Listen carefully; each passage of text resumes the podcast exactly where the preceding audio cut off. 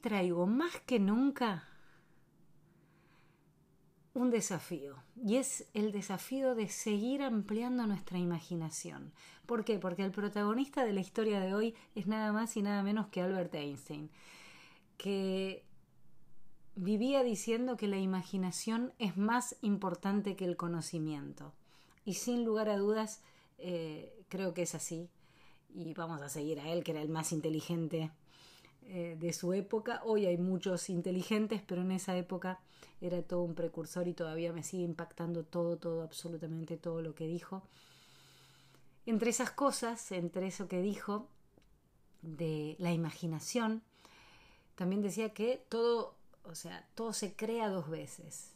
Y la primera de esas veces, el primer lugar donde creamos es en nuestra imaginación. ¿Y por qué hago este preámbulo hablando de Albert Einstein? Porque traigo algo que a mí me maravilló cuando eh, nos cruzamos, el escrito y yo, que es lo siguiente. Siempre le preguntaban, cada vez que él iba a dar charlas a las universidades, los alumnos le preguntaban a Einstein si creía en Dios. Y una vez contestó, sí, yo creo en el Dios de Spinoza. ¿Quién era Spinoza? Spinoza era un filósofo, uno de los eh, tres más grandes racionalistas del siglo XVII, Baruch de Spinoza, o Baruch de Spinoza, holandés, y esto fue lo que dijo con respecto a Dios.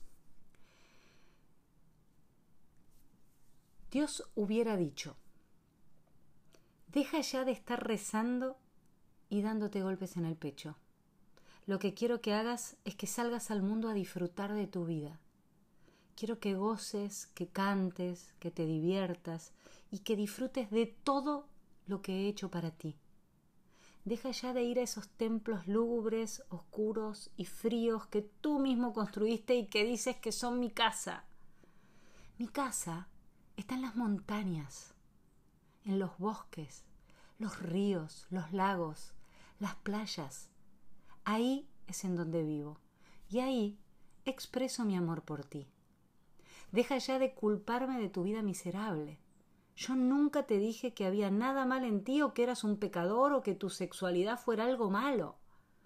El sexo es un gran regalo que te he dado y con el que puedes expresar tu amor, tu éxtasis, tu alegría.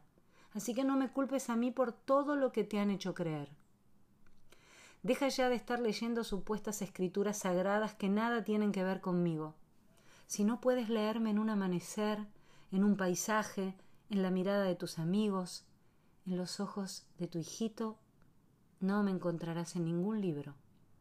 Confía en mí y deja de pedirme. ¿Me vas a decir a mí cómo hacer mi trabajo?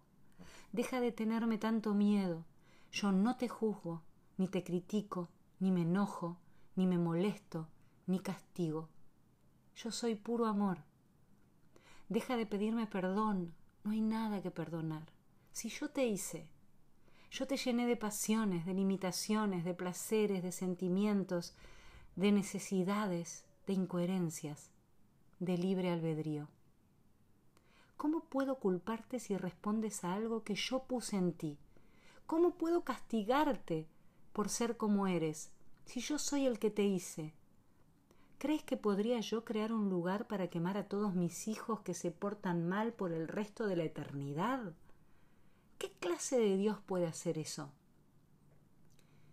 Olvídate de cualquier tipo de mandamientos, de cualquier tipo de leyes. Esas son artimañas para manipularte, para controlarte, que solo crean culpa en ti. Respeta a tus semejantes y no hagas lo que no quieres para ti. Lo único que te pido es que pongas atención en tu vida, que tu estado de alerta sea tu guía. Amada mía, esta vida no es una prueba, ni un escalón, ni un paso en el camino, ni un ensayo, ni un preludio hacia el paraíso. Esta vida es lo único que hay aquí y ahora, y lo único que necesitas. Te he hecho absolutamente libre. No hay premios ni castigos no hay pecados ni virtudes. Nadie lleva un marcador, nadie lleva un registro. eres absolutamente libre para crear en tu vida un cielo o un infierno. No te podría decir si hay algo después de esta vida, pero te puedo dar un consejo. Vive como si no lo hubiera, como si esta fuera tu única oportunidad de disfrutar, de amar, de existir. Así, si no hay nada, pues habrás disfrutado de la oportunidad que te di. Y si lo hay, ten por seguro que no te voy a preguntar si te portaste bien o mal. Te voy a preguntar, ¿te gustó? ¿Te divertiste? ¿Qué fue lo que más disfrutaste? ¿Qué aprendiste? Deja de creer en mí. Creer es suponer, adivinar, imaginar. Yo no quiero que creas en mí. Quiero que me sientas en ti. Quiero que me sientas en ti cuando besas a tu amado, cuando arropas a tu hijita, cuando acaricias a tu perro, cuando te bañas en el mar. Deja de alabarme. ¿Qué clase de Dios ególatra crees que soy? Me aburre que me alaben, me harta que me agradezcan.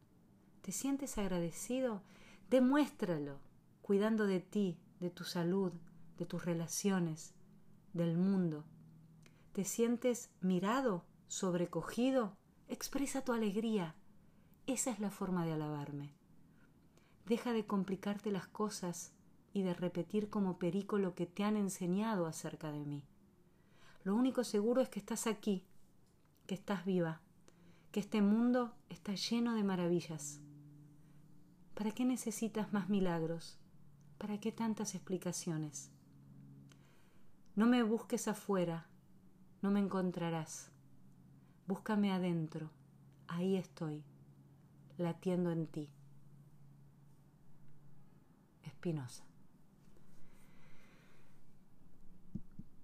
Espero que te haya gustado, espero que te hayas podido ver también en ese Dios de Espinosa. Y espero que esto siga reverberando para seguir preguntando, para seguir abriendo todo eso que sos, todo eso que somos, y que a partir de estas cosas empieza como a reverberar el mundo holográfico, ¿no? el mundo donde no estamos separados de nada ni de nadie, no estamos separados de la naturaleza, ni de las estrellas, y mucho menos no estamos separados entre nosotros. Así que agradezco este encuentro y bueno, será hasta la próxima vez, hasta el próximo podcast. Que estés muy bien.